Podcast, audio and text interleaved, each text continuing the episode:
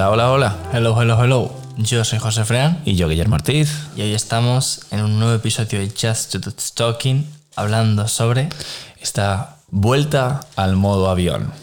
Bueno, yo creo que es un capítulo después de tanto tiempo que, bueno, nos hemos decidido tomar unas vacaciones como yo creo que es normal y que todo el mundo debe.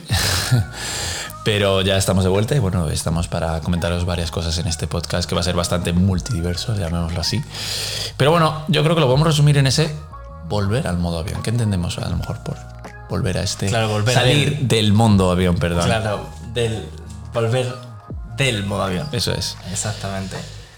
Eh, bueno, eh, claro, después de tanto tiempo sin subir episodio, eh, es un poquito raro volver, pero teníamos de verdad que muchas ganas y también queríamos evidentemente rendir cuentas porque eh, queríamos hacer esto, queríamos hacer esto bien y era en serio, con lo cual de verdad que no ha sido más frustrante para nadie más que para nosotros Totalmente. no haber podido cumplir con nuestro con nuestra idea Con nuestro de plan mental. de- publicar y de tener constancia, no quizás tanto otro tipo de cosas, pero sí publicar de manera constante porque si no es creo que es muy difícil hacer cualquier tipo de cosa o comprometerse con, cual con cualquier tipo de proyecto y no lo hemos cumplido. Es cierto también que, eh, bueno, eh, hemos tenido muchas cosas, hemos tenido exámenes, hemos tenido luego que hacer vacaciones, era muy imposible juntarnos y aparte, bueno, durante también este tiempo de parón hemos hecho dos cortometrajes y dos comerciales. Con lo cual, claro, eso quieras que no nos ha quitado también mucha parte de tiempo y juntarnos para podcast era muy difícil porque si no estábamos haciendo una cosa, estábamos haciendo otra. Totalmente. Al final, eh, lo que buscamos en el podcast, como en todo lo que hacemos, es dedicarle el tiempo que se merece. Hay gente que a lo mejor diría, bueno, pero una hora seguro que tienes libre al día. Yo no digo que no, pero esto requiere más que una hora. Aunque el capítulo dure 50 minutos y parezca que 5 pones el set y 5 lo quitas, no es así. Y no solo es eso, es que tenemos que hablar de lo que queremos hablar antes un poco y tenemos que ver lo que queremos hacer porque pues sí, esto es improvisado, como siempre decimos, sin guion, pero oye, hay que hablar de X, de la vuelta de vacaciones, como queremos hablar ahora. Pues oye, tenerlo en la cabeza, que también es importante, ¿no? Entonces, bueno, eh, también disculparnos por nuestra parte por, por no, por no eh, subir tanto contenido, por tener solo esos tres episodios fuera, pero bueno, eh, yo creo que ahora se vienen alguna cosilla que otra importante y divertida. Que bueno, que ya iréis viendo, pero que tenemos bastantes ganas de hacer. Sí, al final hemos, eh, como todo, eh, lo hemos cogido con muchísimas ganas y teníamos muchísimas ganas de volver a juntarnos y volver a, grabar. Eh, y también comentaros, como digo, mil cosas. Entonces, digo, este episodio va a ser vuelta al modo, del modo avión de las vacaciones y, y también esta disculpa por nuestra parte y también esta reflexión, yo creo, ¿no? Que va de la mano. Totalmente. De yo, por mi parte, que soy la persona encargada de las redes sociales, para los que no os sigáis, eh, arroba explora podcast. Y también me he tomado mis, ya en lo que vamos, que no llevamos un año, creo que el año lo hacemos en marzo, me he tomado ya dos breaks de las redes sociales porque es tan frustrante. Totalmente, totalmente. A ver, el mundo de las redes sociales, yo creo que puedo decir el 70-80% de vosotros tendréis redes sociales de los que nos escucháis y sabéis lo que es, eh, bueno, pues querer tener una presencia en redes, seas persona, seas marca.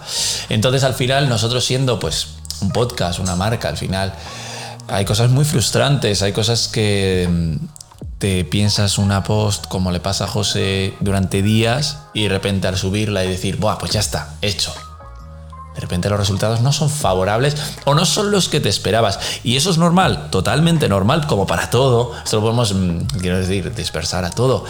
Pero yo creo que podemos hacer un agree, un agreement, todos de que hay una. te pueden quemar las redes sociales. Y es normal, totalmente normal.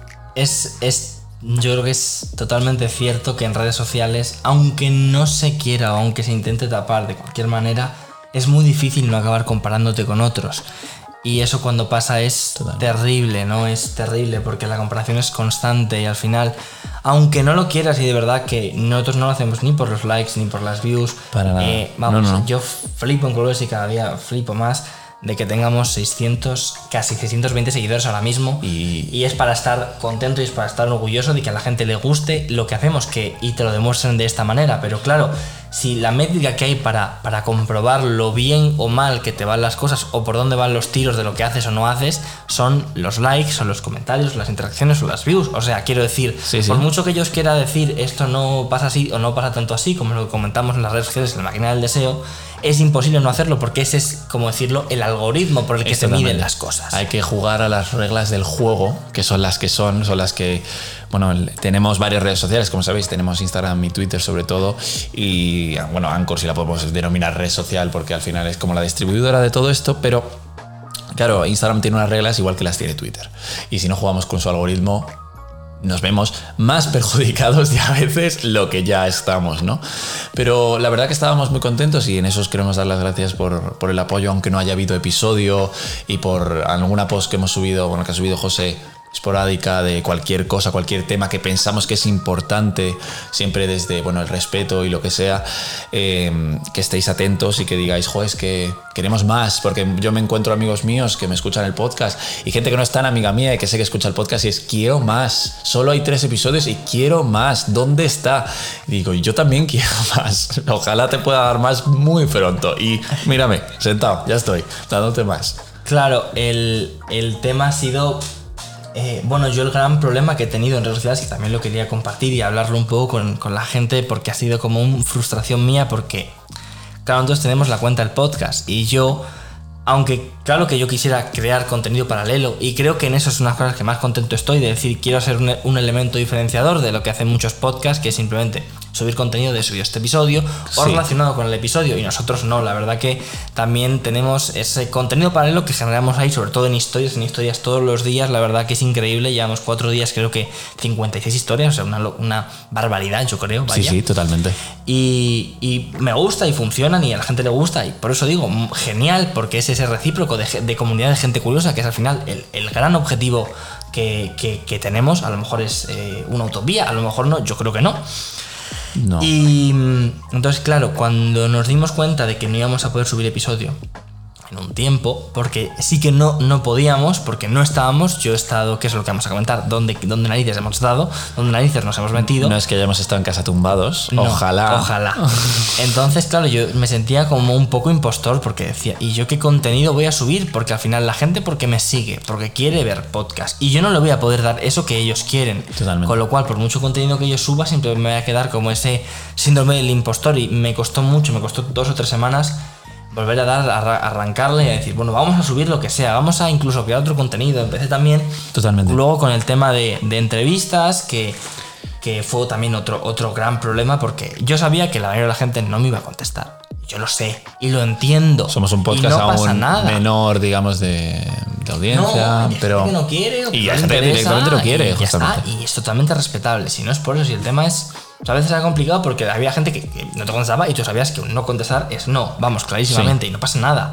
Pero mucha gente te contestaba, pero luego no te confirmaban, pero luego no sé qué, con lo cual, claro, eso es casi el doble de queman, de quemante, Sí, bueno, de, de que te quema. Quemante el creo doble. que no se dice, creo que no existe. Bueno, el doble, el doble de incómodo, el doble de molesto, Sí. porque realmente tienes que estar pendiente de una persona que luego no tiene ningún interés, o por lo menos no te confirma y tienes que estar como reconfirmando todo el rato. O sea, es un proceso que, Sí. aunque parezca muy fácil, ya venga, nos juntamos, que realmente lo es, o yo creo que lo es. Se convierte en esa bola de nieve, ¿no? Que empieza de una cosa muy chula, de ay, qué bien lo voy a hacer, a de repente esa, esa cuando, te, cuando ya es tan grande que te viene encima y no sabes ni por dónde te viene, la verdad, ni por dónde te viene. Entonces es, es muy difícil. No, y, y como hablábamos, eh, no queremos forzar nada ni para subir episodio ni en las redes sociales, pero ya ahora con todo lo que creo que se nos viene, eh, no solo con entrevistas, que bueno, que ya hemos tenemos alguna cosilla, sino también que vosotros queremos que interactuéis. Eh, bueno, no lo quiero decir porque creo que muchos de vosotros no tenéis en la cabeza que podéis interactuar directamente con el podcast. Se pueden mandar preguntas directamente que son audios de voz y que se pueden poner en el podcast muy adelante si tratamos ese tipo de temas y, y Proponer temas. proponer temas lo que queráis porque queremos que seáis parte también, sois parte de la comunidad, pero de, lo- de la forma más activa posible, ¿no? Porque, eh, bueno, muchos de vosotros a veces nos respondéis a historias diciendo, joder, me encanta este tema, quiero formar parte, quiero joder, quiero dar mi visión o quiero escuchar visiones, quiero no sé qué, y nos encanta ese tipo de cosas, así que todos los que no estabais al tanto de esto, porque yo creo que no lo hemos dicho en ningún momento y eso es pues culpa nuestra, eh, podéis mandar unos mensajes de voz a través de Anchor, que bueno, está el link en Twitter y en Instagram, pero si no, en la misma cuenta de Instagram, Sí, eh, nosotros estamos cualquier ahí. tipo de diálogo. Estamos ahí siempre y además... eh, O para debatir, para lo que sea, para cualquier tipo de cosa, ahí estamos. Entonces que lo tengáis en la mente porque queremos que, bueno, ya que mm, sois nuestros listeners, también pues esta parte que activa siempre nos gusta. A mí me gustaría muchísimo, si tengo un podcast que me encanta, pues yo pienso que os, os va, os va a gustar, vaya. Entonces, ahora, dicho esto, vamos a venir de el modo avión, es decir, de las vacaciones, de las bacanes. ¿Qué hemos hecho? Bueno, yo por mi parte he estado, he estado en Viena, he estado en Viena, y Guille ha estado en París. Ha estado en París. Entonces, eso nos ha llevado mucho, mucho, mucho, mucho tiempo. Nos lo hemos pasado muy bien. Sí. No hemos vuelto muy morenos porque no son destinos de tomar el sol. Yo, yo solo tengo que decir que en París eh, he estado una semanica solo, porque bueno, los que, los que se, sepáis un poco de París, París es una ciudad turista, es una ciudad cara. He estado una semana y los tres días, los tres primeros días llovió, el cuarto hizo bueno y el cinco y el sexto también llovió. Entonces, quiero decir, parisinos, lo siento muchísimo si alguno me escucha, pero no tenéis el mejor tiempo en verano y eso ha hecho que no me ponga moreno. Así que muchísimas gracias. A mí digo. también me ha llovido. A mí también me ha llovido. Y, eh, y mira que me encanta Europa, o sea, yo soy muy eurocentrista, eh, lo digo, o sea, me encanta Europa. eh, eh, y, y- y el, uh, hay gente que dice, yo me voy a Estados Unidos, a mí Estados Unidos me encanta también, pero joder, teniendo tantos países europeos que tenemos, yo todos los que pueda explotar los exploto, digamos. Eh, pero bueno, hay algunos que en verano pues no son pioneros. Y yo entiendo, y yo lo estuve hablando con unas, así como fan fact, paréntesis abierto, eh, nosotros eh, pues hicimos BlaBlaCars para poder pagar mejor, ¿no? Llevábamos un coche, entonces pues cogíamos a gente y cogimos un día unos alemanes en San Sebastián, que estábamos volviendo de París, y eh, nos decían que, claro, ellos elegían España como lugar de vacaciones porque es el único sitio en, Europa donde hace sol y se está bien en verano. Y digo, ya, pero aquí habrá sal. Y dice, ya, pero es que en otros sitios no hay ni sol. Entonces, claro. Pero bueno, así como fan fact, que, que sepáis que, que por qué España es decidida por todo el mundo, porque es el sitio donde hace sol. O sea, es así de sencillo. Pero bueno. Es lo que es. Lo que es. Pero bueno, yo creo, yo por ejemplo, mis vacaciones a mí me han servido muy de relax. eh, bueno, eh, después de la universidad siempre es bueno parar, desconectar. Y yo estuve desconectado totalmente. O sea, yo eh, yo desconecté y puse el modo avión de verdad, o sea, el modo avión eh, emocional de, es que no, hola mamá, estoy vivo y poco más. Entonces, yo creo que a veces es bastante importante hacer este tipo de cosas, el, vale, ahora toca, hay tiempos para cosas, para cada cosa, y este es el tiempo de descansar, es el tiempo de, oye, para mí, para mis seres queridos, para lo que sea, y ahora toca eso. Y ya está, y respirar, y ese modo avión para mí me ha servido bastante en estas vacaciones. Yo, además, creo que aquí también vamos a hablar un poco del el tipo de, de turista. Porque aquí, claro, aquí hay un poco los dos extremos que yo creo que, que pasa, que es un poco el, el planificador, el planificador que todo lo mira, que mira todos los vuelos, que mira todos los blogs, que mira todos los vídeos de YouTube, que puede, que se... Sí. O que el destino lo planifica Bueno. todo, todo lo que va a hacer con anterioridad. Sí. Sí, está el planificador, Es- incluso hay dos subcategorías que yo metería en el planificador. El planificador que lo planifica él todo y el planificador que es, vale, pero reservo aquí, reservo aquí, reservo aquí, reservo aquí, reservo aquí. Y encima aquí me hacen esto y me hacen esto y me hacen esto. Claro, mm, sabemos cuál es la diferencia entre ellos dos. El precio. Claro. o sea, quiero decir, tú si eres una persona, yo por ejemplo, eh, una cosa que quiero hacer en mi vida es ir a Disney World. ¿Vale? En mi vida. Yo llevo años viendo vídeos de cómo ahorrar e ir a Disney World. ¿Por qué? Porque me quiero no quiero ir a la típica, bueno, pues no sé a ninguna empresa, pero al viajes de corte inglés, lo que sé, de que me digan son 3.000 euros por persona. Viajes de, viajes de turismo, por, Eso. por no, por no, men- no Eso es, mejor, nadie, mejor, es un. VIP, un VIP ahí, pero no, pero en serio, o sea, lo que hablaba José, ¿no? Ese planificador y luego el que va, pienso que ibas a decir, luego el que va a lo que salga. Voy a Viena, tengo un piso, pero lo que salga. Sí, yo creo que también está, claro, true, a lo mejor no son dos, son más, sino estaría el improvisador, que es aquel que le da un poco todo igual, Sí. que no planea nada, pero porque tampoco, tampoco le gusta mirar, tampoco No. le estresa mirar quizás. Sí. Y luego yo Ah, creo que eso. también está el pasota. Que ese es yo creo que el tercer, que es el grupo de amigos que todos tenemos y yo creo que todos podemos vernos o identificado con algunos o identificar a nuestros amigos o amigas con alguno, ¿no? Yo reconozco que soy más planificador, lo reconozco, aunque me encanta improvisar, pero soy más planificador. mm, Pasota, desde luego que no, porque a mí me, me encanta viajar y además es curioso porque Guille y yo pues solemos viajar y de hecho somos bastante parejos, no solamente en, Sí, en- ahí hay suerte. en, en cómo somos, sino también en, en las cosas que nos gustan, con lo cual es súper fácil. No, y eso yo creo que es muy importante a la hora de viajar. O sea, muy importante. eh, por eso a veces, por ejemplo, grupos grandes de viaje salen mal. ¿Vale? O sea, yo os os recomiendo si queréis hacer un viaje especial, de verdad, lo típico que se hace ahora en Europa. Voy a hablar de esta versión eurocentrista porque la verdad que Latinoamérica, Norteamérica un poco más, pero en Latinoamérica no conozco si se hace algo así.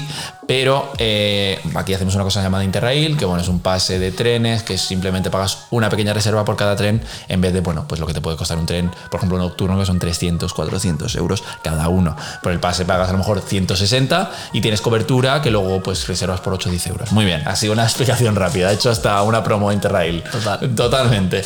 El caso.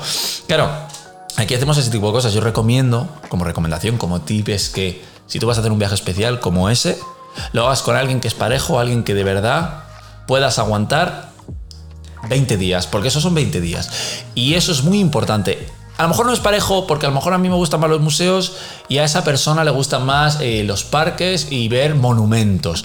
Perfecto. Pero hay que dar y recibir de los dos. Es decir, vale, vamos a museos, pero vamos a monumentos. Pero claro, aquí ya empieza el problema cuando es un grupo demasiado grande. Y a mí, por ejemplo, en eso mm, lo he vivido y no, no disfrutas, no disfrutas el viaje como quieres. Claro, la, la convivencia es que es muy complicada realmente. Aguantarte con una persona o que, o que de repente. Ahí también descubres a una persona. Yo creo que ahí también es el punto. Sí, descubres a una sí, persona. sí, porque cuando tienes que pasar 24 horas. Porque al principio, pues es muy fácil. No te ves, llevar dos horas, cuatro horas. Es que tienes temas para hablar de lo que sea. Pero cuando tienes 24, 48, tienes que convivir día a día con una persona y no sabes de qué hablar o no sabes de qué hacer o, o, pues es una persona de repente que tú pensabas que era muy limpia, resulta que no, y a ti eso te genera un conflicto muy grande, Sí. o que deja todo tirado, Sí. o que es muy desordenada, y a- o al revés, que es totalmente maniática con, con el orden, y a ti eso te genera un conflicto. Eso es muy complicado, eso, Eso es. muy, muy complicado. Sí, Por sí. eso sí, vamos a. Yo creo que vamos a explicar un poco cuál es nuestro estilo también. A ver Vale. si hay alguien que. Que Se siente que se siente identificado o no. Y luego vamos a hablar un poco de cómo buscar, cómo, cuál es tu estilo y sobre todo cómo identificar un destino para tu estilo, que eso yo creo que es muy importante. Sí, sí, sí, sí. O sea, no somos una agencia de viajes aquí, no os vamos a organizar personalmente a cada uno, pero yo creo que es muy importante algunos pasos que yo creo que os vamos a dar, porque hay mucha gente que se tira a la piscina, que está muy bien, digamos a ciegas, pero hay cosas que a ciegas eh, corres el riesgo, sean cargos extra que no te esperabas, o bueno, eh, cosas en el país, no solo con personas, en el país, que tú dices, anda, es que esto yo no sabía que era.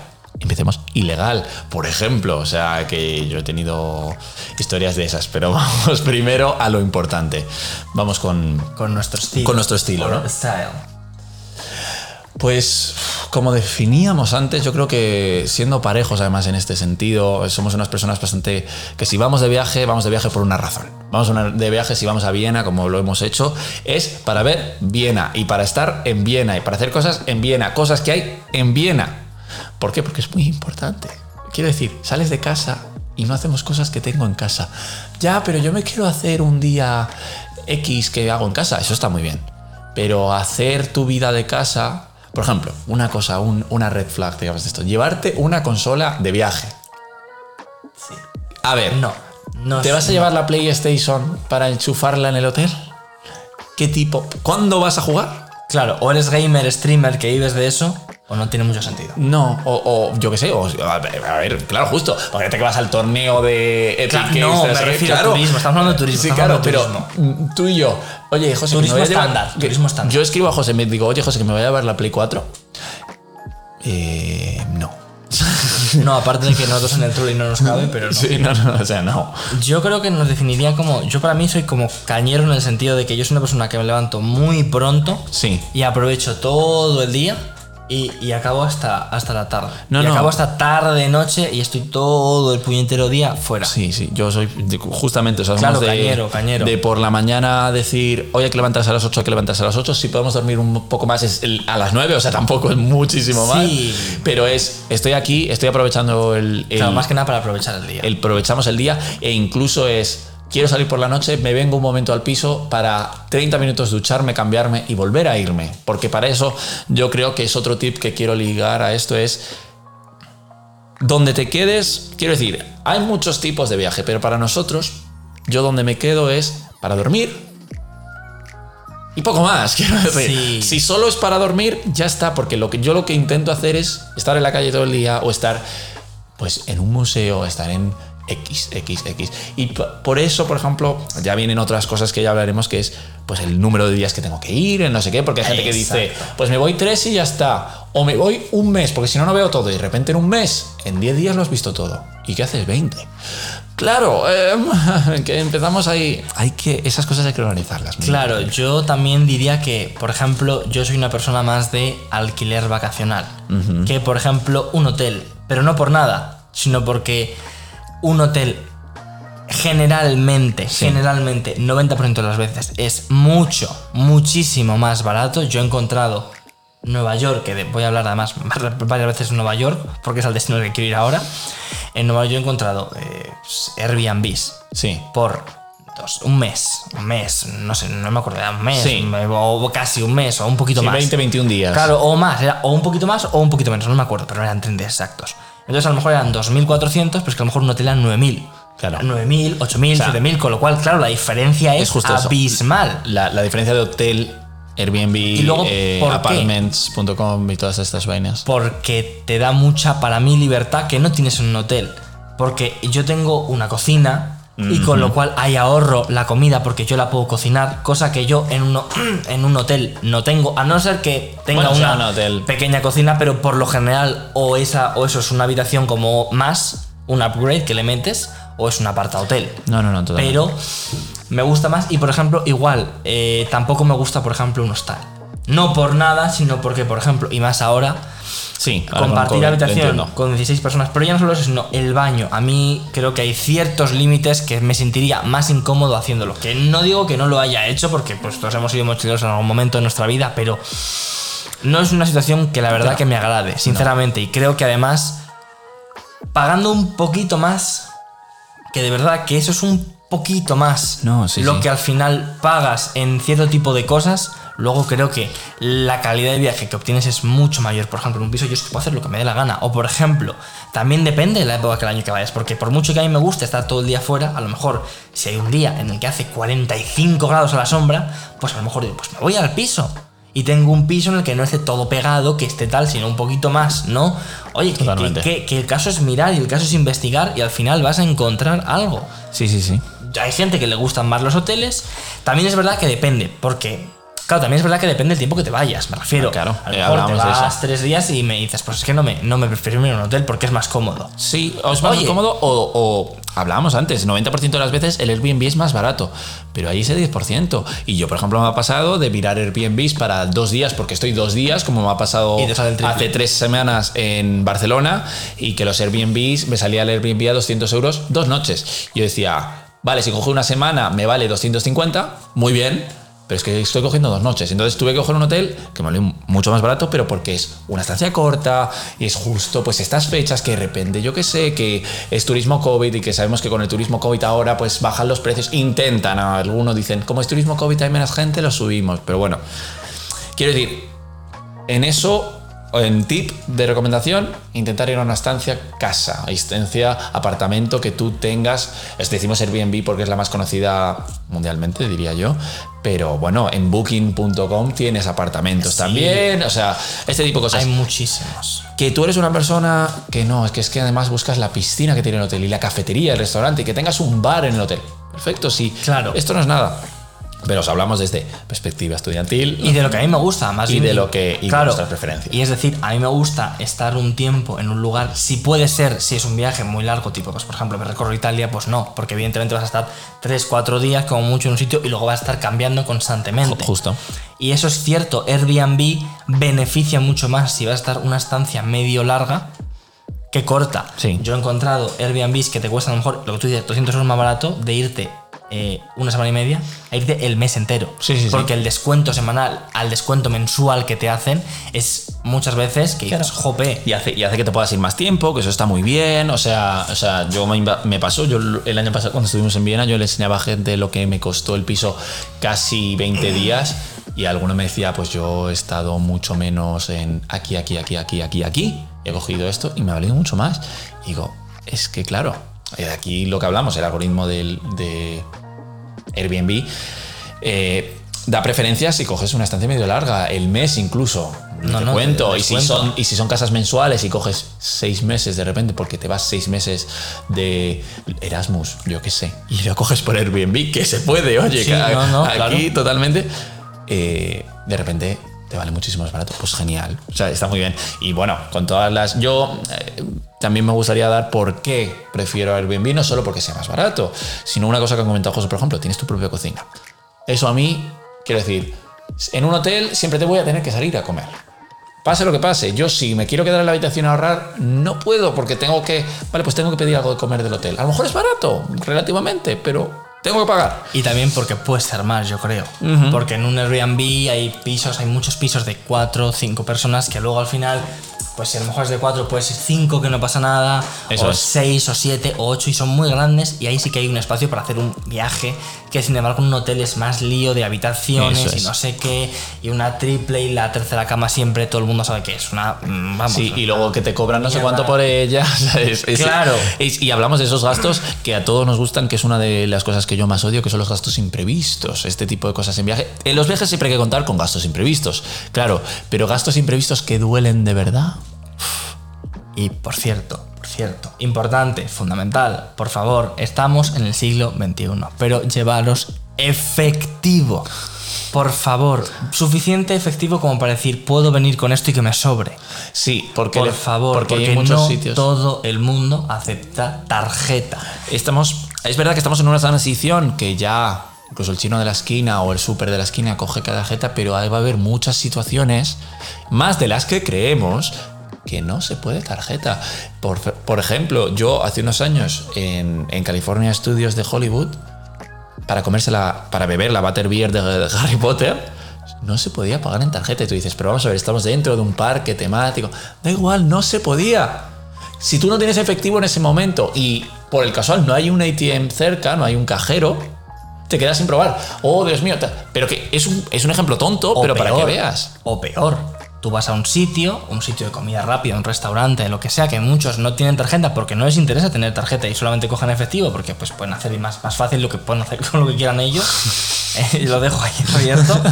eh, Pero tú a lo mejor vas, llegas y tú pensando, pues hay que cogerán tarjeta. Luego, no, no, no hay tarjeta. Y ya tiene. Entonces, a lo mejor te queda una situación que tú no quieres o que no tenías planeada, muy incómoda de ¿y cómo coño? Ahora te pago yo esto.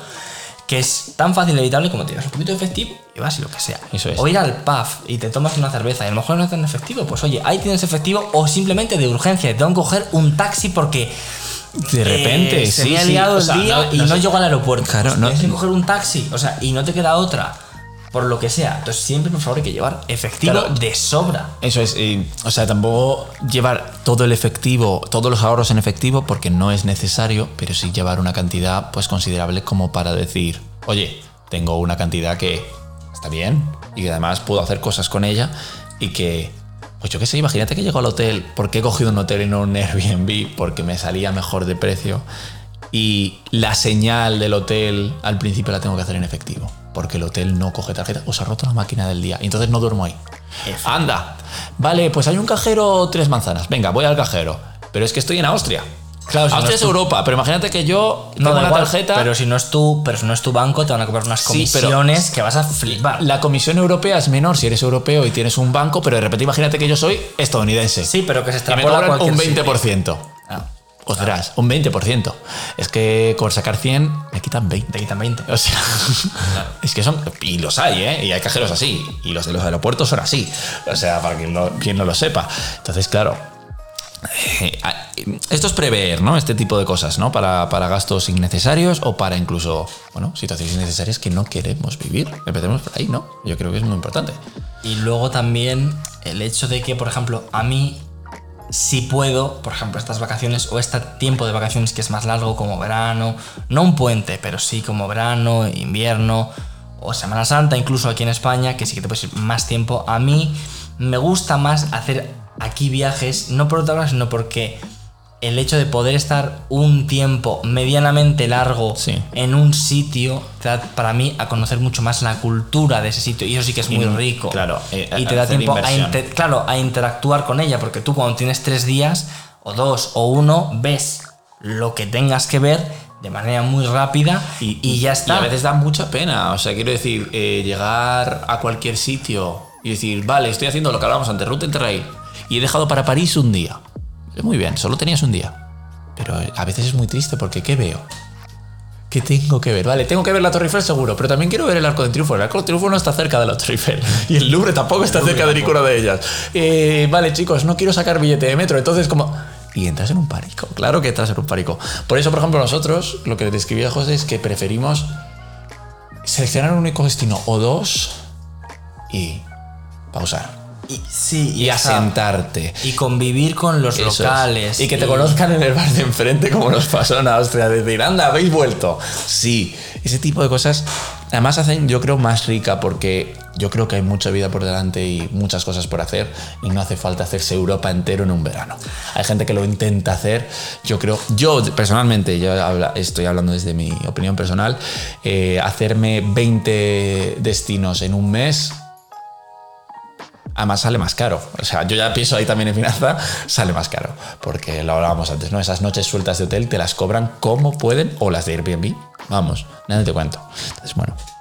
Claro, yo creo que además también mola, hablándolo así más eh, informal, por el tema también del choque cultural. Sí. Del choque cultural y la mirada endocentrista. Al final, a todos nos gusta viajar porque es una experiencia enriquecedora. Porque, bueno, quieras que no, tú vives eh, en un sitio, eh, sea el, sea el que sea, del que nos escuches, sea el que sea, y pues, como es obvio, cuando llevas mucho tiempo en ese sitio, tiendes a generalizar y a Sí. pensar, pues todo el mundo será así, todo el mundo será como en mi ciudad, todo el mundo vestirá como en mi ciudad. Todo el mundo comerá, que eso es una cosa muy importante. Ahora hablaremos de la Y comida. cuando sales te das cuenta de que nada que ver, de que hay estilos, todo es diferente. Sí, El todo. suelo es diferente, las calles son diferentes, No, y no la solo- gente habla diferente, se expresan diferente, comen diferente. hábitos, eso es justo, iba a entrar en los hábitos. Hablando sobre todo del, del choque cultural, yo creo que es muy importante eh, ser una esponja muy flexible y saber afrontar un choque cultural y decir, oye, pues estoy aquí, no comen tortilla de patata, no comen paella y no pasa nada. Y no solo, o sea, yo destaco la gastronomía porque me parece una cosa que además he vivido, no yo desde mis raíces, pero con eh, familia además, de estar en otro sitio y decir, joder, cómo echo de menos esto. Y digo, vale, entiendo, pero no viene al caso, porque estamos en eh, X sitio que, pues lo que sea.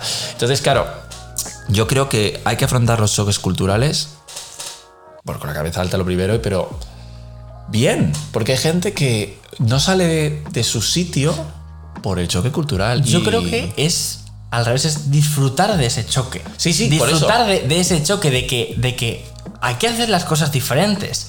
Entonces yo creo que esta es la manera de afrontar la etnocentrista, es decir, eh, yo y mi manera de hacerlo culturalmente es superior y la tuya es inferior. Entonces, Eso es. por ejemplo, aquí en España nosotros, aunque somos muy flexibles a la hora de, de cenar, comer, aquí se puede comer a las 12 y se A puede las 4. y se come a las 4 o 5. Pero, por ejemplo, eh, en Francia no vas a encontrar un restaurante en el que no se haya. En el que a partir de la U, a partir de las 2, ya, o sea, a la 1 se come, con lo cual a las 2 no vas a encontrar dos, dos y media, no vas a encontrar ninguno abierto, ninguna, ninguna abierta. Sí, sí, sí. Entonces tú podrías pensar, joder, los franceses, porque es que, que son tontos o qué pasa. No, ese es el choque cultural y cómo tú lo afrontas. Que Claro, es decir, es. no entiendo qué está pasando, por qué hacen esto, esto es diferente.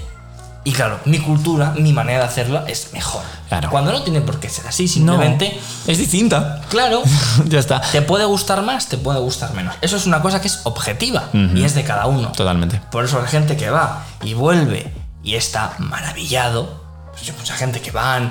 Y bueno, es que esto es otro sitio, es otro concepto, ¿no? Que te decían antes cuando la gente se iba a Copenhague Ah, o a, o o a Asia. Japón, eso es, te iba a Otro decir. concepto, es otro concepto. Porque claro, el choque es tan diferente y es tan, tan, tan. Porque quieras que no, si te vas a un sitio con una cultura medianamente parecida, nosotros, por ejemplo, con Italia, Sí. por ejemplo, o con Latinoamérica, aunque también sea diferente y buscas el choque, pues es menor o en Europa.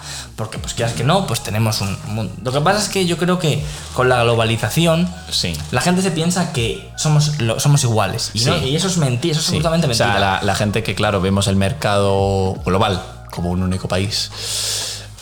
que claro, todos actuamos igual, Macroeconómicamente es así. O sea, hablando desde la parte económica, macroeconómicamente es así. Es decir, actuamos como si el globo terráqueo fuese un único país. Es decir, yo puedo mandar cosas a Francia y las puedo mandar a Honolulu. Sí, o el consumo. Yo entiendo que el consumo se podrá hacer Eso de es. manera. O las modas. Claro, pero Pero la parte cultural es Sí cultural de cada sitio específico. Con Sí, lo sí, cual, a los sitios en los que sea gente más abierta, como por ejemplo puede ser España, y quizás haya gente que es más cerrada. Sí, Y es así, como países nórdicos, pero que, que viene a ver, por ejemplo, hay gente que dice, no, pero es que claro, es que, yo qué sé, los nórdicos son muy fríos, valga la redundancia, ¿no? Pero dices, vale, pero es que hay cosas que se deben, no vienen, no, no- un, yo qué sé, un esloveno no te viene y te dice, es que soy frío porque me da la puta gana, no, es que hay cosas que vienen por algo, por ejemplo, yo creo que ese tipo de sitios son fríos por el tiempo. O sea, se está, está estadísticamente demostrado que los sitios donde hace más frío, la gente no es tan cariñosa, por ejemplo. Bueno, pues es su hábito, es, es cómo se vive y cómo se choca culturalmente. Claro, eso es. O sea, yo me refiero. Claro que es así, o sea, el problema es ese, que muchas veces lo afrontamos desde el punto de vista etnocentrista cuando realmente lo que tenemos que hacer Eso es, es, el de- disfrutar, pero igual, por ejemplo, con el ejemplo más tonto de tú te pones en tu país y es que seguro que de la parte norte a la parte sur son totalmente diferentes Sí. y de la parte este a la parte oeste también. Pues si eso pasa en un mismo país, Sí. que haya esas diferencias tan notorias de gente dependiendo del sitio donde estén, pues imagínate en diferentes países. Es que claro que eso pasa. Y, y- pero lo que pasa es que, bueno, es ese choque que la gente lo afronta de una manera u otra. Claro, y, y, mm, como he dicho antes, a mí lo que más creo que la gente es endocentrista con este choque cultural es la gastronomía, es cómo se come en un país. Siempre se come mejor en casa. Vale, sí, muy buen dicho y muy bonito. Mamá siempre hace lo mejor, papá siempre hace lo mejor, siempre hacemos lo mejor en casa. Genial. Precioso. Pero ahora, ¿eso significa que la comida de mi casa sea la mejor del mundo entonces yo viajo a Francia y qué asco las baguettes? Porque sé, claro, eh, nada como, yo qué sé, el pan español. No, te quiero decir, no. Y además, a mí, por ejemplo, me pone muy. No, no me gusta que la gente sea endocentrista en cuanto a gastronomía. Decir, "Puf, es que esto no es nada parecido a lo que yo como. ¿Te puede gustar o no? Porque para gustos colores. Pero menospreciar la comida de un país entero porque la tuya es, comillas, comillas, mejor. Cuando, bueno, eh, hay algunas cosas que son muy debatibles objetivamente y que no hace falta meterse. O sea, quiero decir, me estás diciendo tú que a lo mejor es un país como Estados Unidos que, pues a mí me ha pasado, y dice, no, es que mi gastronomía es mejor. Y digo, a ver, nos sentamos, nos relajamos, hacemos lo que sea, pero, ¿sabes? Quiero, quiero ver qué pasa aquí, ¿no? Claro, es, diferente. importante. Y también las expectativas culturales, es decir, nosotros como españoles eh, nos gusta la comida o, consideramos que una comida está buena cuando tiene mucha sazón, cuando tiene mucho sabor, cuando te comes un filete y ese filete tiene un sabor Sí. que te impregna las papilas gustativas, las patatas, ¿no? Y a lo mejor, por ejemplo, tú vas a un país en el que en el Japón que es totalmente contrario, es decir, ellos lo que les valoran mucho es la presentación, eh, la forma, cómo esté, no tanto el sabor, por eso muchas veces es- la comida es insípida Sí. o tiene muy poco sabor porque no es una cosa que se valore en ese país. Justamente. Entonces, como digo, no es ni bueno ni malo, simplemente es una diferencia. Eso es, es una y lo bueno y lo bonito es descubrir esa diferencia. Es decir, jo, eh, qué equi- o, o- o descubrir otra manera de vida, que y, también es y lo importante. vivirla, y vivirla y no, y no poner la barrera de decir, pues no como aquí, o me voy de aquí, o. No, o sea, quiero decir, es más y más, y desarrollo y todo esto. Y esas diferencias, yo creo que ahí está el punto. solo se pueden notar o se pueden notar más cuando una persona interactúa con la cultura. Cuando Sí. llegas y lo ves de pasada, ni te enteras de cómo es realmente. Es como que será muy injusto, no será muy injusto, pero me refiero, es como... Es que si ves el centro de París no estás viendo París entero. Claro. Porque luego si piensas que todo es así, estás equivocado. O la Y- idealización, ese es el punto, eso es un punto muy importante cuando viajas. La idealización de los destinos. Buah, es que yo quiero ir a Hawái.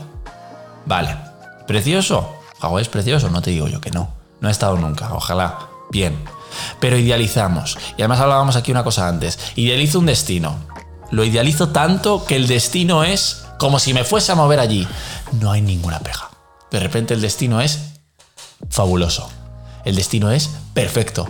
Es que el destino además es barato. Y es que el destino es precioso. Y es que, vale, pero ¿qué, ¿por qué solo puedo ver la parte positiva? ¿Por qué solo idealizo ese tipo de destinos? ¿Qué pasa? ¿Qué nos pasa en ese sentido? Claro, yo creo que, como, como bien dice, que es uno de mis cómic- cómic- cómic- cómicos favoritos, la palabra, es decir, comediantes, es cosa muy raro. Eh, Claro, cómicos inglés, favoritos. el que span es, inglés. eh, Jerry Seinfeld, y él tiene un monólogo maravilloso que creo que es 20 20 24 horas para matar, que está en Netflix. Y él dice que la, lo mierda y lo genial muchas veces se tocan tanto, están tan cerca, pues aquí pasa lo mismo. Es decir, ¿cómo saber si tú idealizas algo que todos idealizan por las cosas? Sí. ¿Por qué? Porque no eres capaz de ponerle una pega. Y eso, amigo mío, amiga mía, no existe. Ese destino no existe. Por ejemplo, voy a poner el ejemplo con Nueva York. Nueva York es una de las ciudades, yo creo que más idealizadas del mundo. Sí. Yo hablo con amigos que es que me hablan. Y claro, también por la influencia cultural que tiene, que ese es otro punto. Es decir, tú ves Friends y piensas que Nueva York es Friends o es How I Met Your Mother. Sí. Pero luego llegas a la realidad y te das cuenta que a lo mejor no es una. O Sex in the, Sex in the City. Como, Sí, cómo se Sex in llama. Nueva York. Eso, Sexo en Nueva York. Yo, Sex in the City. Sí, no, se llama Sexo en No- se llama Sex Ah, mira. Sexo en, Sexo en Nueva York. Y tú piensas que es eso, que ese Manhattan es así. Y Manhattan, de verdad, es una, es una isla muy bonita. Pero por ejemplo, que está llena de basura. Que por ejemplo, está llena de homeless. eh, que está. eh, yo no. El metro de Nueva York está sucísimo. eh, es el sitio donde yo he visto las ratas más grandes que he visto en mi vida. Que dices, ¿qué narices es eso? Es una rata. Sí, sí, es sí, sí. absolutamente carísimo ir a cualquier club, ir a cualquier pub. Sí, es una ciudad cualquier turística. copa te puede costar de 20 dólares para arriba, además del dipping, Sí. donde por ejemplo los sitios de comida rápida son carísimos también, donde un fast food eh, te pueden costar 6 o 7 euros, digo dólares, perdón, y donde además también te pueden intentar estafar, con lo cual me refiero. Entonces tú vas ahí y cuando llegas allí te llega toda la desilusión. ¿Por Eso qué? es. Ese es el problema. Porque tú idealizabas tanto un sitio que realmente no existía. Porque Eso es. ese Nueva York nunca ha existido. Nunca ha existido. Y además es un problema grave. Idealizar un. Porque no solo te llevas, llegas allí y de repente es una desilusión y además es una caída moral muy grande. Es que. Joe, pues eh, volvemos a lo de antes, nuestro budget, el dinero que teníamos. No, es que además he leído por ahí, no sé si, si de verdad has leído eso, no sé dónde lo habrás leído, si por ejemplo este fuese el caso de que Nueva York no es tan caro como dicen. Bueno, vale, tú lo has leído. Entonces solo voy con 300 euros. Vale. ¿Y cuánto vas? Que yo os digo esto de una experiencia real de un compañero mío que se fue con 300 euros y se fue 20 días a Nueva York. Ostras. Al cuarto, quinto día, dice, es que no puedo salir de la habitación del hotel porque es que salir me cuesta dinero. Digo, ¿y qué te esperabas? Claro, él, él me acuerdo que nos explicaba él, no, pero es que claro, yo pensaba que Nueva York es Broadway, entonces vas y es todo teatro y entonces vas y miras y te metes en uno y además es súper baratito porque claro, porque es último minuto. Digo, vale, una cosa es que sea último minuto y en vez de valer 80, valga 40, O 400 y valga 100. eso es. Pero es que eh, no. o sea, no sé quién, tú dijiste, lo siento, pero no sé si tú dijiste a tus padres, me voy a Nueva York con 300 euros y te dijeron, genial. Mm, no sé, no te dijeron, ¿seguro? O sea, porque ahí está el problema, idealizarlo. Y de repente, es que no solo la desilusión moral, porque eso es muy grande, pero es que estás en una ciudad 20 días y de repente al quinto no puedes hacer nada más porque no tienes dinero. Es, es fuerte, o sea, es, es joder, ¿qué haces? O, sí, o darte cuenta de que eso que tú pensabas no existía. Y eso fastidia mucho, ¿no? Es un poco al, al niño que llevas dentro y dices, jo, dices, Dios mío, o sea, qué, Sí, sí, qué, sí. qué- qué- qué bobo, qué, cómo no me había dado cuenta. Claro que es una serie, que es un tal, lo que sea, me refiero, pero da igual, o sea, Nueva York, Londres, o sea, No, no, no. grande, me refiero que simplemente se, se imagina Se puede o un país, da igual, Sí, me sí, sí, refiero, sí, es sí. así. Pero pasa incluso con Madrid, hay gente que llega a Madrid y dice, jo, pues no lo esperaba.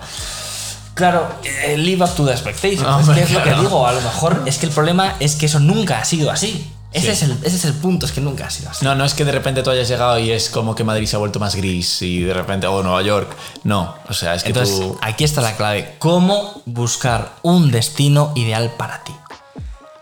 Depende de la persona que seas. Es Obviamente. decir, ¿qué te gusta más? Porque no pasa nada. Aquí no vamos de gustos mejores o gustos peores. O sea, si no te gusta ir a un museo, por ejemplo, no tiene ningún tipo de sentido que vayas a Viena. Por ejemplo. No, porque no. en Viena hay más museos que otra cosa. Sí. Entonces, claro, eh, si te vas a una ciudad que tiene una, una vida o un encanto cultural enorme y a ti eso no te gusta, pues a lo mejor O no, te el llama la mejor atención destino para ti. directamente, O una ciudad que es súper fiestera y no te gusta la Claro, fiesta. Ibiza, estaba pensando, por ejemplo. Por ejemplo. O Ibiza o, al- o alguna de las ciudades eh, que se hace. O Las Vegas. Sí, o Las Vegas, o, o que no te gusta el casino o el juego. O, bueno, puedes ir a Las Vegas sin que te guste el casino, pero quiero decir, es una, una ciudad de ello, ¿no? No hay- O- no hay otra cosa, Sí, no o- otra cosa. o como en Grecia, algunas ciudades que son ciudades fiesta, ciudad festival, si tú no buscas ese tipo de cosas, no hay mucho más allá. Además, todo está enfocado hacia ello. Entonces, claro. O si no te gusta la playa, o sea, ya, ya entramos en otras cosas. Pero yo creo que el filtro grande que podemos poner aquí es primero si eres una persona como nosotros, si eres una persona proactiva, no eres una persona que le gusta ver los sitios, que ahí pues, eh, pues muchas ciudades europeas es de patear, es de... no, a lo mejor no de patear porque tienes transporte público también, pero estar todo el día fuera viendo y haciendo y no sé qué, pues... eh, Claro, o que no te gusta andar, es que eso también es una. Claro, por eso te digo, es gente que me dice, ¿te es gusta que no me no?" gusta andar. Digo, pues, es que aquí. Claro, vi- aquí que buscamos, buscamos un, un destino que yo tenga que ir en coche, por ejemplo. Vale, tiene que ser un destino a lo mejor más cercano, o no. Bueno, me voy en coche a Viena. Perfecto, son cuatro días, pero Claro, o al revés, que te encante andar y, por ejemplo, si vas a Los Ángeles, no vas a andar nada porque no se puede andar. Sí, no es una ciudad diseñada para que tú andes, una ciudad para que cojas el coche. Sin embargo, es. Nueva York es al revés. sí. Es una ciudad muy europea en ese sentido, en el que tú Sí. puedes ir prácticamente andando a cualquier sitio. Luego también yo creo que está el tema de qué tipo de viajero. Es decir, ¿eres un viajero que viaja mucho, que te gusta viajar o es tu primera vez? Claro. Con lo claro. cual hay que tener cuidado de por dónde vamos, porque hay gente que, que no pasa nada, pero hay gente que a lo mejor quiere ese choque o desea ese choque y va a un sitio y luego se da cuenta que tampoco se siente muy cómodo, porque es tan diferente eso que nunca lo ha vivido, que, que tiene que hacer tantas cosas que son seguros médicos, que luego siempre hay Eso es. tantas cosas que tampoco o que tampoco sabes que tenías que hacerlo porque nadie te lo ha No, explicado. claro, todo el mundo habla de lo bueno siempre de un viaje. Que además es normal. Yo no te digo, Buah, y encima para irme a Estados Unidos tuve que coger un seguro de 300 dólares, porque claro, imagínate que me no, o algo. me timaron. No, claro, ese tipo de cosas. No, tú siempre ves, hablábamos antes, las historias de Instagram de tu amiga Marta, por ejemplo, en Grecia Mykonos, que te encanta la foto que has subido y tú dices, yo quiero hacer ese viaje. Y yo te pregunto, por, José, imagínate que ese es José, y yo le pregunto, José, ¿por qué quieres hacer ese viaje? Y la, y la respuesta es, para hacerme una foto con mi amiga Marta. A mí, por ejemplo, es como, ¿Qué buscas? ¿Te buscas un viaje de 1.500 euros para hacerte una foto? Eh, y además nunca has tenido un choque cultural.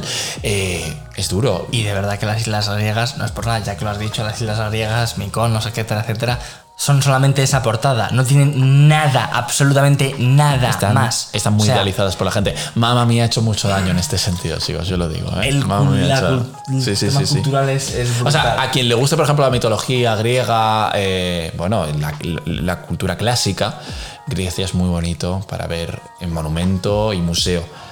Pero si buscas eh, lo que se busca, por ejemplo, yendo a Barcelona con eh, la playa en la ciudad y entonces... no, no, mar, me- mar Mediterráneo está ahí, pero ya. O sea, decir, Claro, es el tema de buscar también que A mí, por ejemplo, me gusta que haya muchas cosas, que una ciudad puede ofrecer muchas cosas, que haya siempre algo que hacer, que no te Eso es. aburras.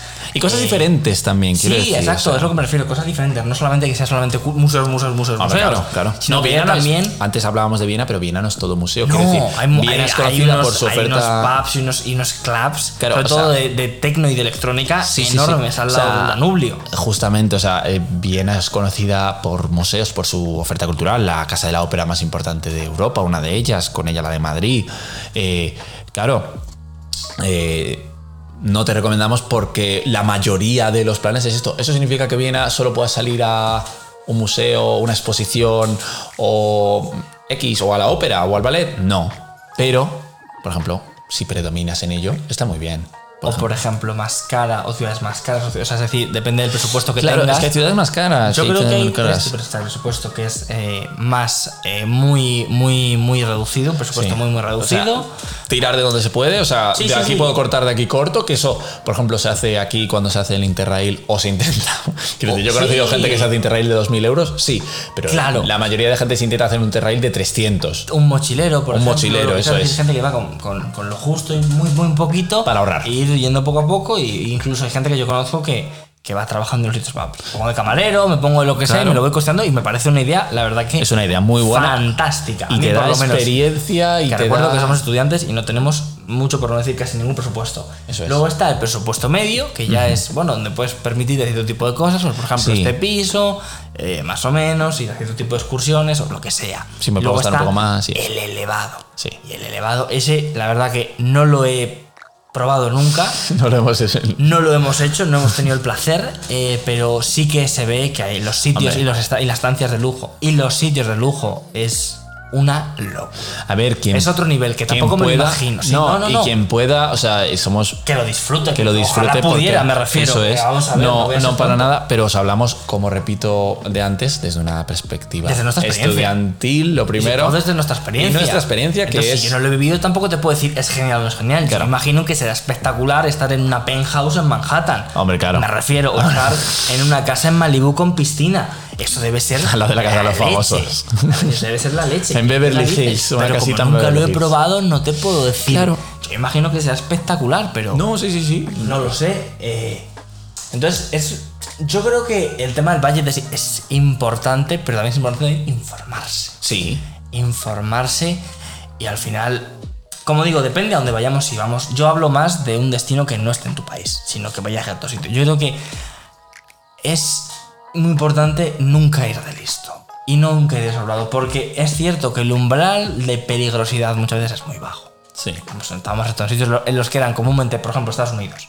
Yo a Estados Unidos y el nivel de peligrosidad es nulo. Te vas al barrio que te dicen los estadounidenses, es el más chungo, no vengas porque hay, hay un mendigo. Ese es el umbral de peligrosidad que ellos tienen para que un barrio sea chungo. O un mendigo o un drogadicto, me refiero. Y eso es como, no es un buen barrio. Y eso para mí no lo es. Porque en Madrid, pues en el centro, hay un montón de, por ejemplo. Pero para mí, que, que hay un pobre mendigo, un pobre señor o un pobre señora, no lo hace malo, sino es pobre persona, me refiero. Pero bueno, eso me refiero al tema de. Pero ten cuidado, léelo, lee las guías. ¿Dónde te recomiendan? ¿Qué no te recomiendan hacer?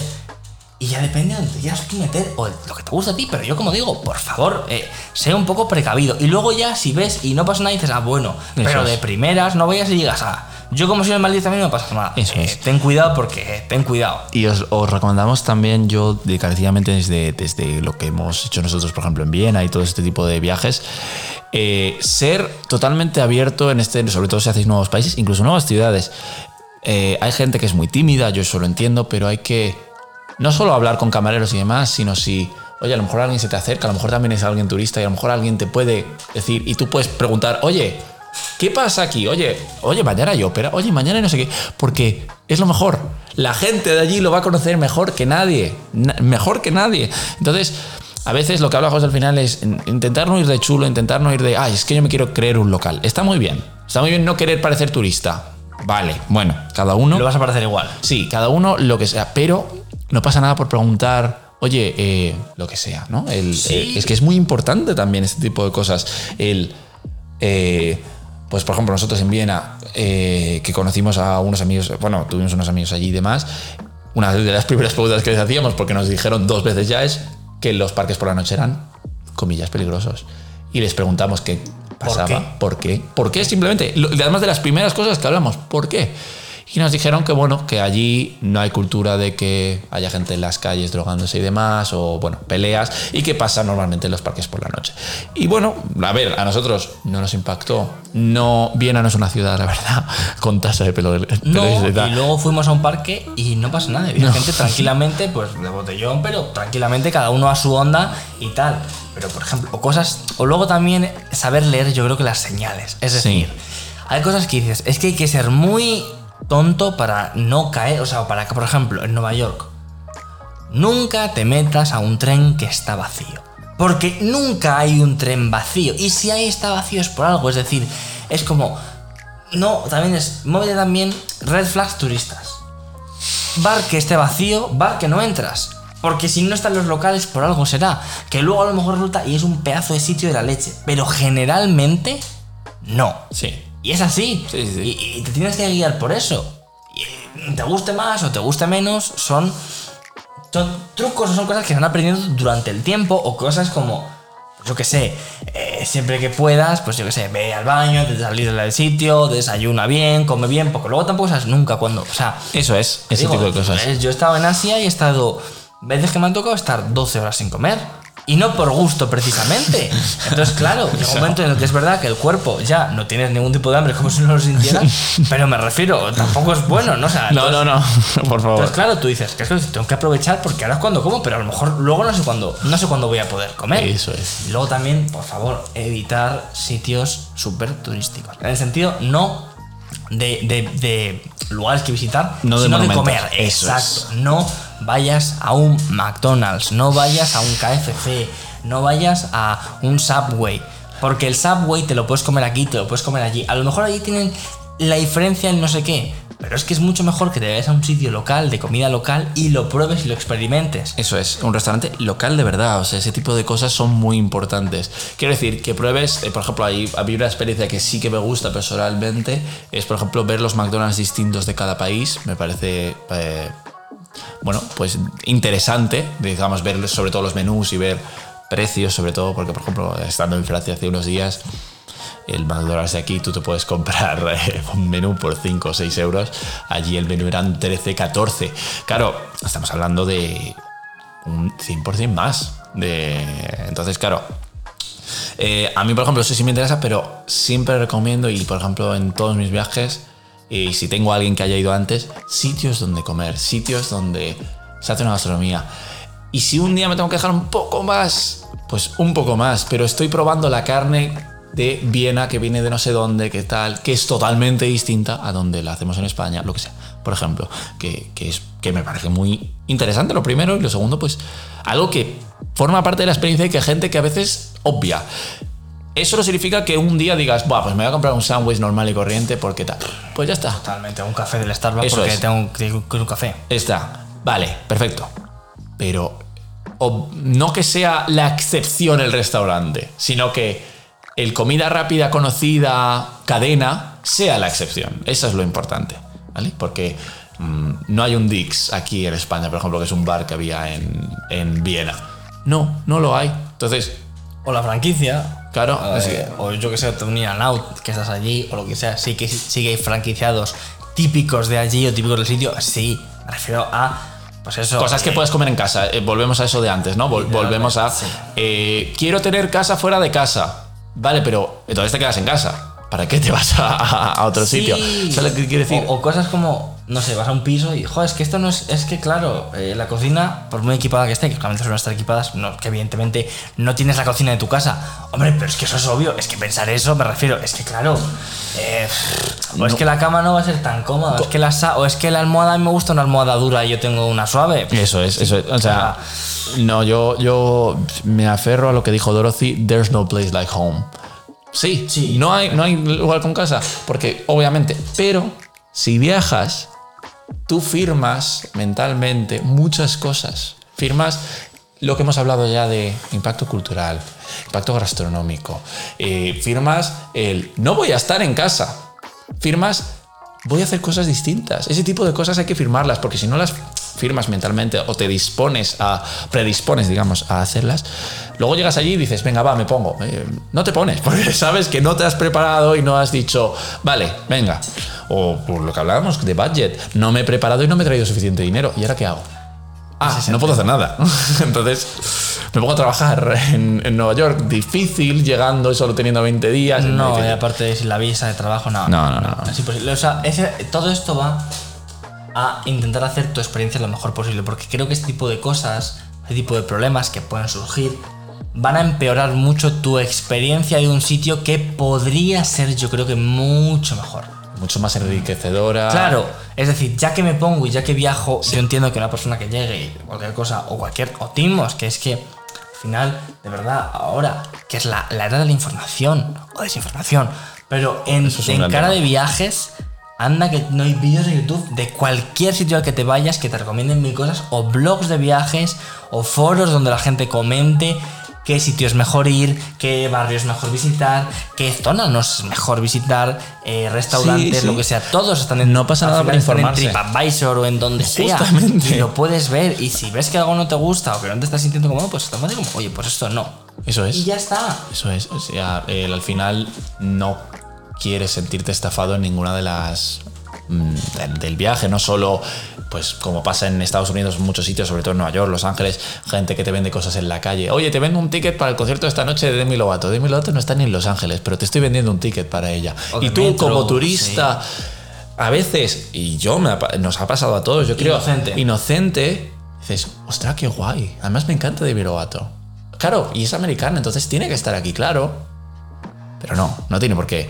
A nosotros, por ejemplo, nos pasó que quisimos, yo quería ir a un concierto de música clásica eh, en Viena, porque bueno, ciudad de la música, todo esto. Y había uno muy había dos, uno muy famoso que es en la eh, St. Patrick's Church, me acuerdo, no, en una de esas, no me acuerdo en cuál, que bueno, era un concierto dentro de una iglesia. Y luego otro, que fuimos a esto, que era mucho más caro, pero que era como alucinante, además tenía baile en ballet y todo. Y luego yo investigué tras el viaje y ese concierto no existía.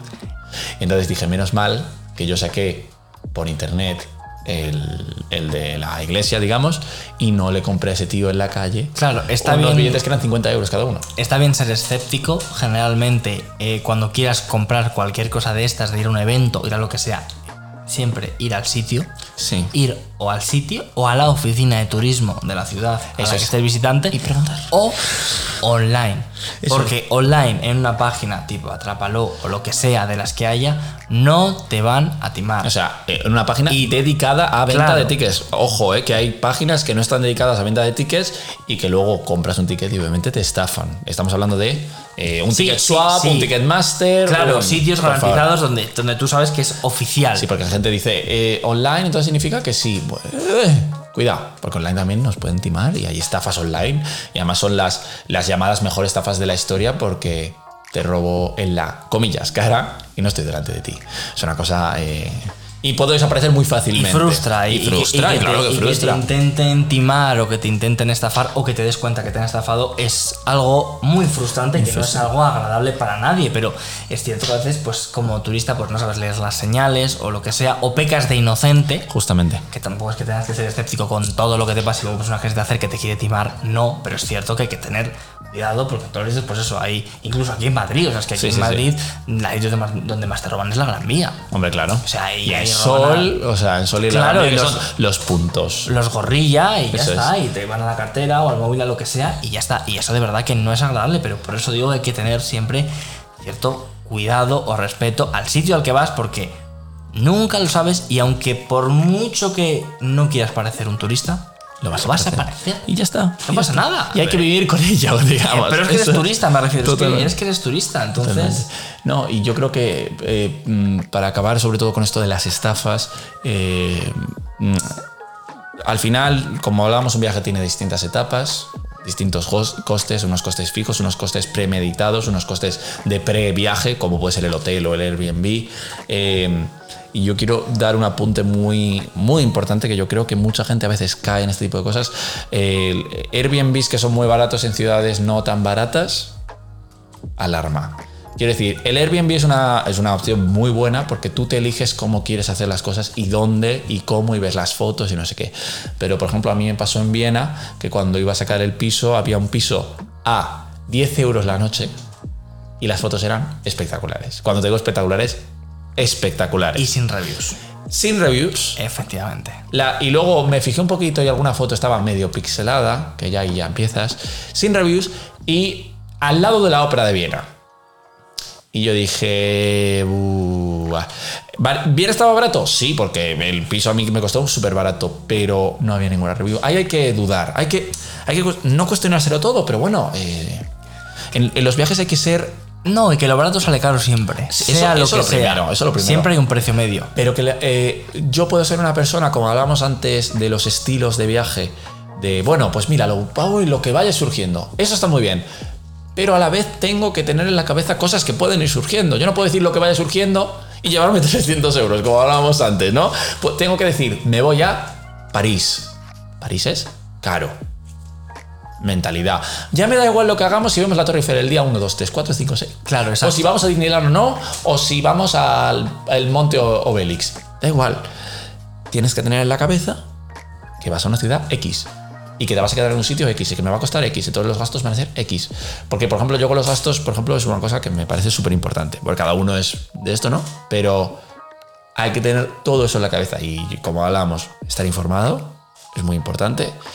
Y estar informado del tipo de ciudad que es. Y de tú, el tipo de viajero que eres. Así que yo, quiero, yo creo que todos debemos ahora pensar qué tipo de viajeros Claro. somos ¿Qué me gusta? que ¿Qué me no gusta, me gusta? y con ello poder embarcar un viaje, porque es lo mejor que se puede hacer. Los viajes son Para disfrutar. y para disfrutar. Son para disfrutar. Ese Y es el punto importante. es. Es. para disfrutar. Yo, por ejemplo, a mí un resort no me gusta ni me gustará ni atado. Me parece un coñazo. Con todas las letras.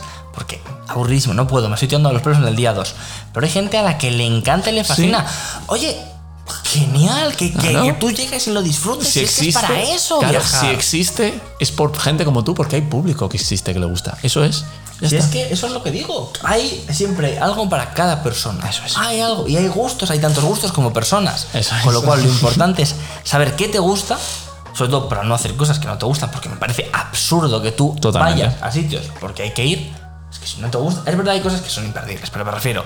Si algo que no te gusta hacer, pues mira, es que es absurdo que lo hagas. Yo tengo una amiga, por ejemplo, que odia los museos y que estábamos en el Prado, me acuerdo, y me decía, a, las dos horas me decía, José, que quiero ir al bar a tomar una cerveza. dije, pues tómatela. Que, o sea, ¿por qué vas a parar un mal rato y luego encima y venir y te salís mosqueado? Sí. No, o hay gente a la que le gusta tomar las vacaciones tranquilamente y no le gusta estresarse. Pues Oye, sí. pues es que, o hay gente que, que le gusta como nosotros levantarnos pronto y aprovechar todo el día. Hay gente que a eso le parece que no, y le gusta levantarse a las 12 porque estoy de vacaciones. Oye, Que está genial todo. Perfecto. Pero hay que tenerlo en la cabeza y hay que estar. Ser, saber quién soy en ese sentido. Por eso os lanzamos esa pregunta de qué tipo de viajeros sois al final. ¿Qué creéis que sois mejores? ¿Hayáis viajado o nunca hayáis viajado? Tú dirías, oye, pues yo sería la persona que me levanto a las 8. Soy la persona que me levantaría a las 12.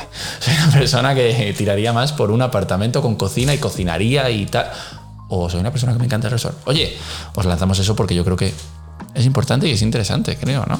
yo al final está claro que viajar engancha, eso está claro. Totalmente. No conozco a nadie que no le guste muchísimo y que cuando haya viajado le haya parecido esa experiencia tan enriquecedora, sobre todo si no han viajado mucho, Sí. y, y les encante y además digan, es que me quiero. O sea, de gente decir, es que yo para qué viajar, gente de que llega al sitio, está un rato y dice, es que no me quiero ir.